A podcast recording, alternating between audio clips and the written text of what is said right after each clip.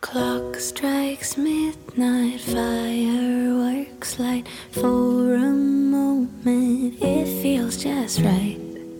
欢迎大家来到无非日常，今天是我们的无非日常的一个新系列，叫做迷你系列。啊，今天的迷你系列呢，跟大家唠嗑的时间不会那么像我们往常的这种全系列那么长，主要是根据一些比较迷你的话题来跟大家展开讲讲。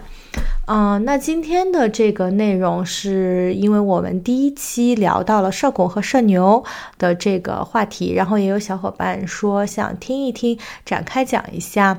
关于比如说性格不太那么外向的人如何在职场中跟同事相处，嗯，所以今天的这一期就会围绕着这个话题来讲一些个人的经验和分享吧，希望给到大家一些启发。嗯，当然，我觉得首先最重要最重要的一步就是，嗯，每一个小伙伴其实由于内向的小伙伴们可能，嗯，最重要的事情是。啊，进行内心的一个分析，看看自己是什么样的性格，有什么能够把自己变得更加，啊，更融洽的跟同事相处的这个过程吧。嗯，所以我可以从我个人的这个背景和经验出发。那我自己的话，我知道我是一个。嗯，比较慢热的人，可能也是说我不太会主动的去啊破冰，然后也不会太主动的去跟同事这样一个交流沟通。那这是我非常了解到，在啊职场上，尤其是美国职场，这是一个非常大的一个痛点。啊，由于了解到自己这种性格，但是也了解到自己的优势，比如说非常善于就是啊模仿。看这种啊比较社牛的人怎么社交，然后这个学习的很快，可以很好的自己也运用上，这可能是我的一个优势，所以是从这几点出发来跟大家去讲一讲。那废话不多说了，可以从我自身出发讲一讲是怎么快速的融入到这个新的公司小团体啊，以及我们组呢，它是一个嗯中国人并不多的一个环境吧啊，大概是。呃，一百多个人的组，可能我们有我们小组到大组，可能一共就五到六个中国人这样的一个情况，所以大部分的话是在一个嗯比较偏向嗯白人文化的一个组里的生存技能吧。那我会把这个经历呢分享成线上和线下两部分来讲。首先，我是觉得在融入公司的时候，嗯。我们最重要的，可能对我来说最重要的第一步，就是说。我其实是想做一个小透明，但是呢，在其实在美国的职场环境下，是它并不允许你做一个小透明的。因为如果你是一个小透明的一个环境的话，可能首先你干的事情并没有那么多人知道，然后第二个涉及到升职，或者是甚至加薪，或者是说甚至到现在比较，比如说拿个例子，北美这边裁员潮非常的明显。那在裁员的时候，啊，对于在定要。裁员这些名单的大佬们人手中，我们可能其实就是一个名字和一个数字而已。所以，不如果不被记住的名字，嗯，不被知道你在做什么的时候，其实对于自身来说，对于工作本身来说，可能是一件危险的事情。所以，就是总而言之。我的感觉是，呃，想做一个小透明，在美国的职场文化中，其实是不是那么好啊？也不叫不其实那么好吧，就是分享成每个人的性格不同。如果是很想要说往上走、往上升职的话，小透明是不被允许的啊。我觉得是这么去理解。那从分享到这个如何，嗯，这种社恐的性质不想做一个小透明的情况下，我。个人的来例子来看的话，我觉得，呃，我自己是怎么做的呢？首先就是分到了两个部分，刚刚也提到，就是线上和线下。所谓的线上呢，其实是指，呃，我们现在其实大部分的时候，百分之九十五其实都是在家工作，可能有百分之五的情况下，有时候组里会有一些 team meeting 啊，team 就是见面，大家去呃增进一下感情，或者是有一些组织个一个星期的会啊，大家去讨论一些话题和推怎么推进工作，会有一个这样的一个分配。所以其实百分之九十五的时间，咱们的工作基本上都是在线上完成，也就是通过邮件呀，或者是通过这种 Slack，就是公司的这种聊天。啊，这种或者像微信、企业微信这样聊天的一个形式啊，去把工作给进行以及完成，还有就是说通过网上的这个开会去完成和落实的。所以大部分的时候都是九十五的时间是混迹在线上的。那其实这个对于我自己个人来讲，对于社恐是一个很好的福利，因为啊，我不知道大家会不会有觉得，就是在面对其实如果可能有时候你不开摄像头，或者是说你不是面对真人在讲很多事情的时候。啊，我们内心没有那么大的紧张感，以及能能够更加的自信、更加的松弛，把事情说得更好、更加的完美。那其实这个时候，我觉得就是我当时进去发现，啊，是完全可以利用起来的。那是如何如何去利用线上这个情况去跟同事相处呢？这里我自己的感受是，嗯，当然这个在邮件或者在 Slack 或者在开会的过程中，就是线上开会的过程中，要进行活跃以及展现自己的积极感，这个是非常重要的。那活跃的程度是什么呢？我可以举个例子啊，就比如说刚进组里的时候，可能其实说实话也没有太多的人会来带你，因为大家。更加看重的文化是你自学，然后自己把这些事情搞定的一个情况。那这种情况下呢，其实快速的融入组里面，跟组里的每个不同的组组员之间，每个不同的 function 的组建立好，呃，刷脸成功是个非常重要的事情。所以这种机会其实可以利用一下啊，这种大组群里的这种信息发布，来让自己让别人知道啊，我来了，我是做什么的。啊，基本上的话，我会。会啊，大概在每个刚去的时候，大概每两周吧，会活跃在我们的这个大组群里，会分享一些信息呀，或者是说跟大家啊，也会约一个这种 one on one 的这种 onboarding meeting，就是刚去的时候要跟每个同事都聊一下。这第一步是非常重要，以及让大家记住你的名呃，不是也不叫记住吧，就是知道你有这么个人来了我们组做这个事儿。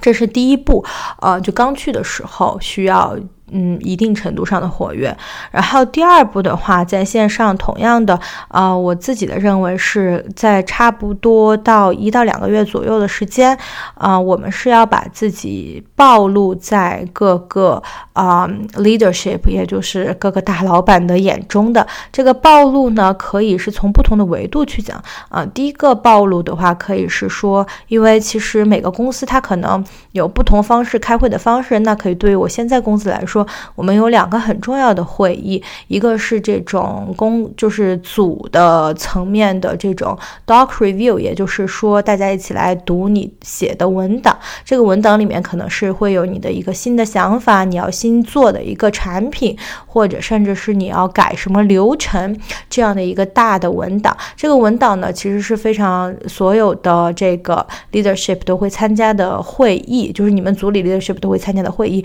然后以及大。部分的情况下是组里的人都会到场的，那这个时候大家就会给你的这个文档写很多嗯评论，就是说你这地方为什么这么想，你这个地方怎么怎么样啊，想得更好，或者提一些质疑或者赞同的声音吧。所以这个是我们公司非常嗯在乎的一个或者 value 的一个会议的现场。另外一个的话就是。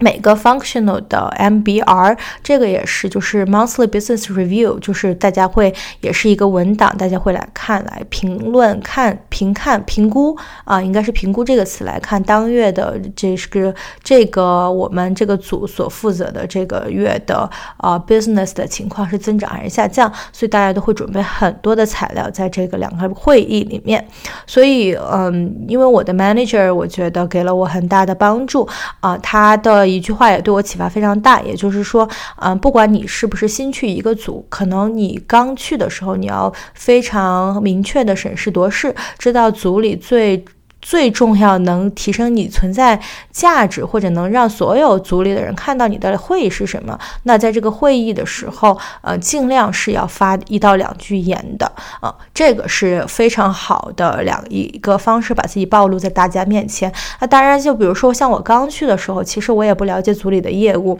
那我能问什么样的问题呢？这个，然后以及怎么样问问题的方式啊，能够就是更好的去融入这个公司的文化，我。我自己的经验就是说，前一两个月就是多听啊，因为多听了之后，我们可以去通过别人的问法啊，那嗯去总结一下自己可能看问题的维度，以及听了之后呢，也可能更了解，就是说这个公司他问问题的方式是什么，是非常犀利的呢，还是说是非常温和的呢？是每个公司的那个方式都不一样，所以前一两个月，我觉得最好的方式就是多听，听了之后自己当然要进行一个总结。比如说，我会把每个会上听到的，我觉得问的特别好的问法，我会记录下来，然后自己看一两遍，然后最好把它变成自己的东西，这样自己以后在第三个月开始，我也开始问问题和呃举手发言的时候，我也知道我可以从哪些维度进行去这样跟组里的同事进行讨论。嗯，这是我觉得从刚进入一个组来说吧，这两个方面是我自己的感受是非常有效的，以至于嗯啊，对，这就是线上来说，我觉得非常有有效的一个方式。啊，第二个就是说，咱们可以讲到线下了，因为我自己感觉线上和线下其实是联动的。线上呢是能帮你在这个业务上一个增进啊，至少你要保证自己的工作范围和以及自己对公司的产出是有可衡量的价值，这是非常重要的一个衡量标准。那我们回到这个说线下啊，其实对于社恐来说，可能需要。克服的更多也是这百分之五的这个线下的心理的恐惧。那我是怎么做的呢？嗯，我刚去的时候，啊，我觉得有个比较好的方法，就是咱们从线上搬到线下。嗯，就是其实咱们去的时候吧，呃，线上刚刚也提到，咱们可能也参加了很多这种线上举办的这种会议啊，然后以及线上也认识了一些新的组员啊，这些咱们都是可以去经历到的。那我们怎么把它利用到线下的这个社交平台上来呢？呃，我的做法是我线上一般会。嗯，瞄准大概两到三个非常非常在组里善于社交、善于社交，也是在同一个区域的同事，那他们就是我所定位的我自己的大腿。嗯。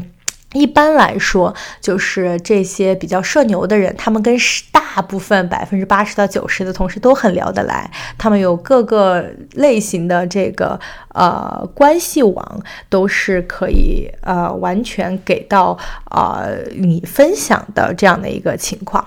所以，那我的做法就是啊，当去了组里有一两个、两三个比较聊得来的同事之后呢，我会把他们。其实你不用担心，因为像这种社牛，他是会主动来找你的，不用你要主动去找他们。你可能有时候只是需要抛个砖，就比如说去给他们呃 Slack 一下一个信息，或者约一个 meeting，然后他们觉得如果你还挺聊得来的时候，他们会主动来找你跟你聊天。这个时候呢，就是可以聊一来来一回，线上聊的差不多，就可以把他们约到办公室去啊，就是可以一起买杯咖啡，一起买个午饭啊，或者是你们有什么共同的话题，比如说我跟我组里的一个啊八卦小天后，就是因为他也有一条狗狗，我有一条狗狗，所以就是我会就是为了增进这个对话，有时候也会把狗带到办公室里，这样去一起遛狗什么啊的，可以去多增加一些谈话的一些机会。那所以就是在抱住了我抱住了两到三个大腿之后，就是经常约他们去办公室聊完之后，那我们就要学会利用这些大腿。啊，是利用到这种就是更大型的这种。社交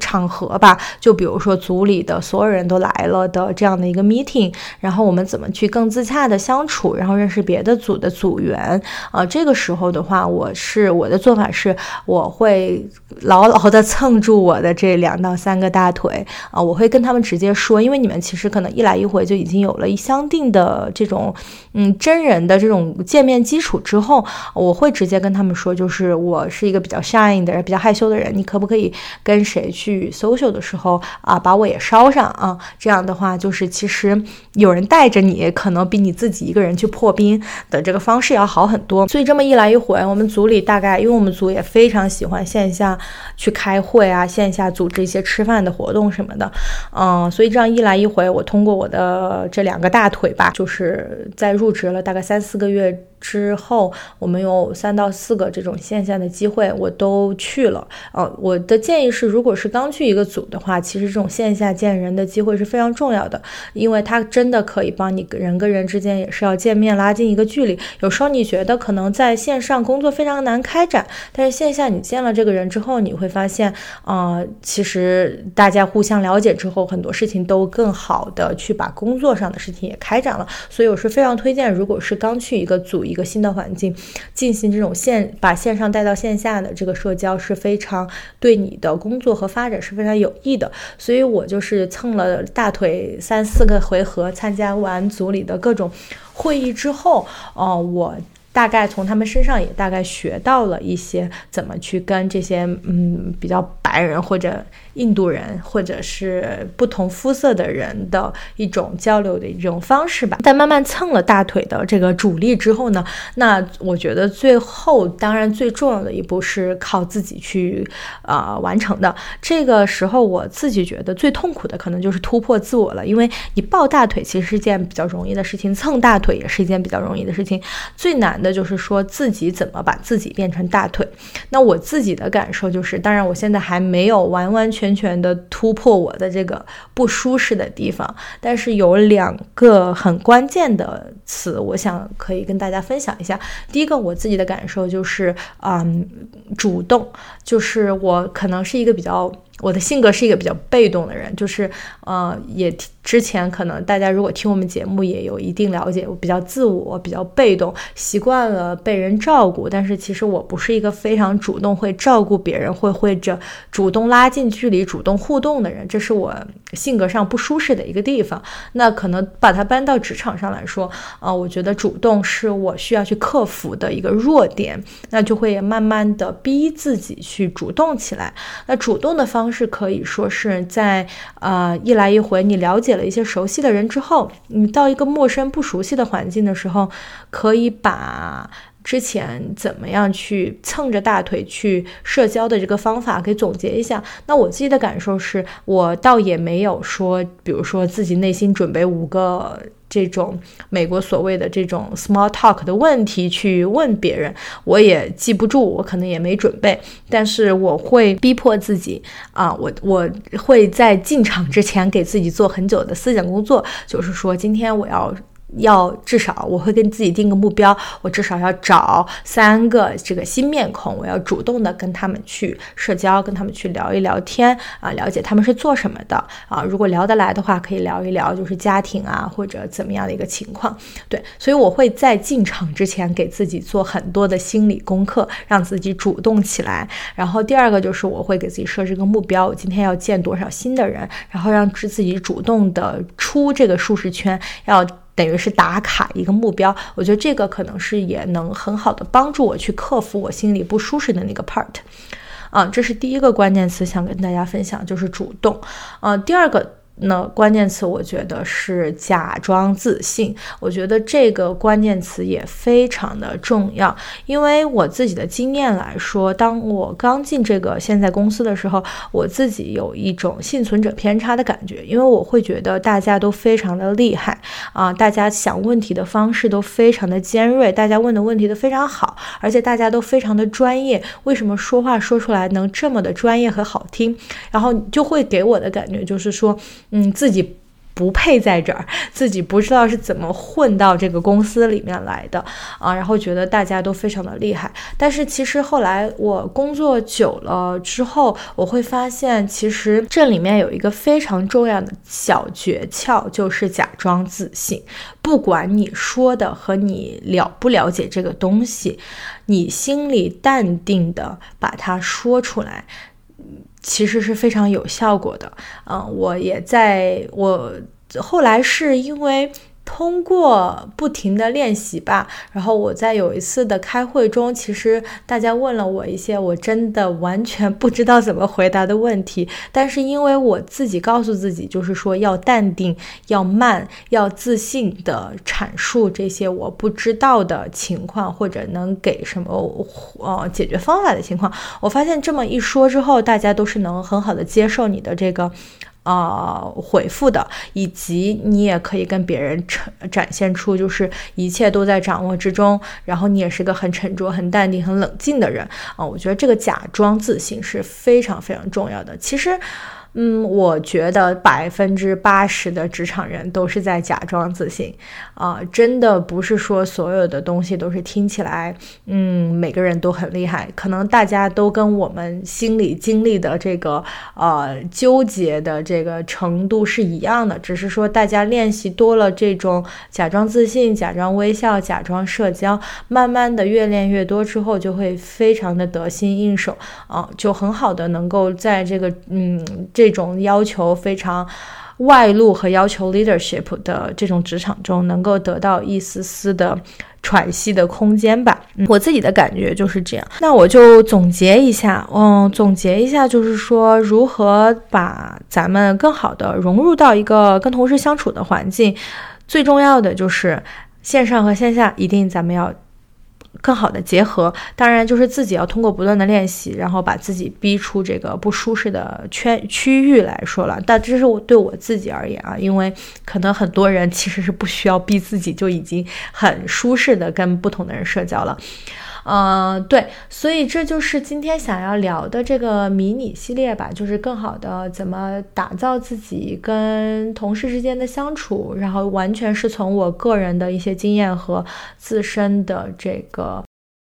方法出发啊，希望能够给大家一些启发。当然，每个人的性格也非常的不一样，每个人像我提到的，我的弱点可能是。不主动，那这是我需要去克服的弱点。那我会通过这个弱点给自己制定一些计划，怎么样去克服它？那每个人可能在这个跟同事相处的过程中，弱点是不一样。比如说，我了解好多同事或者我身边亲戚的人，他们的弱点是太过于啊自信。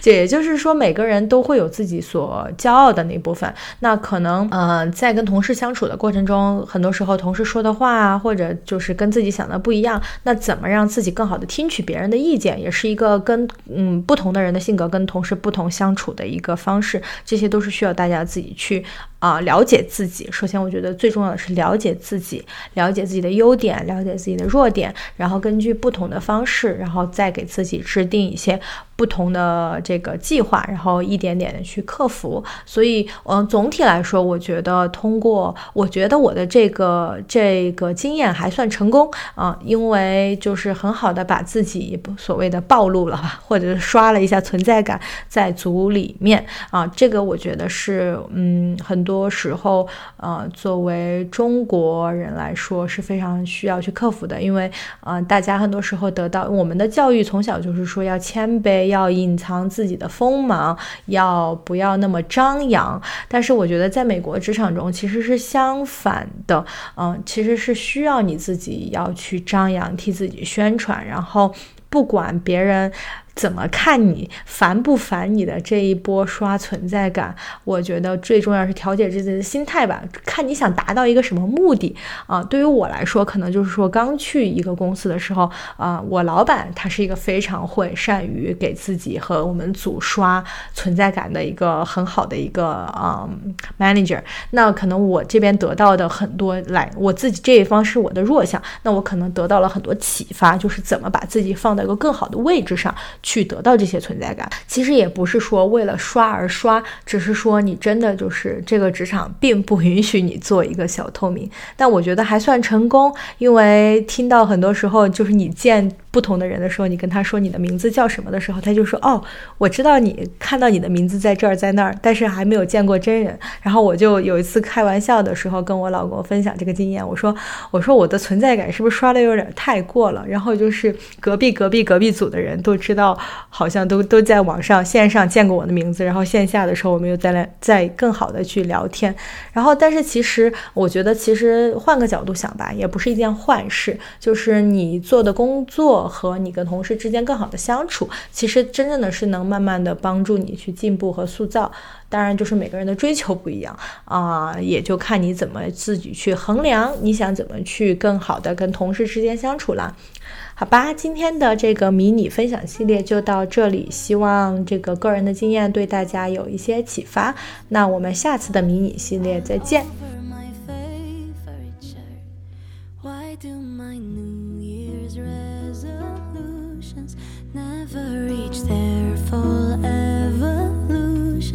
faced with the day,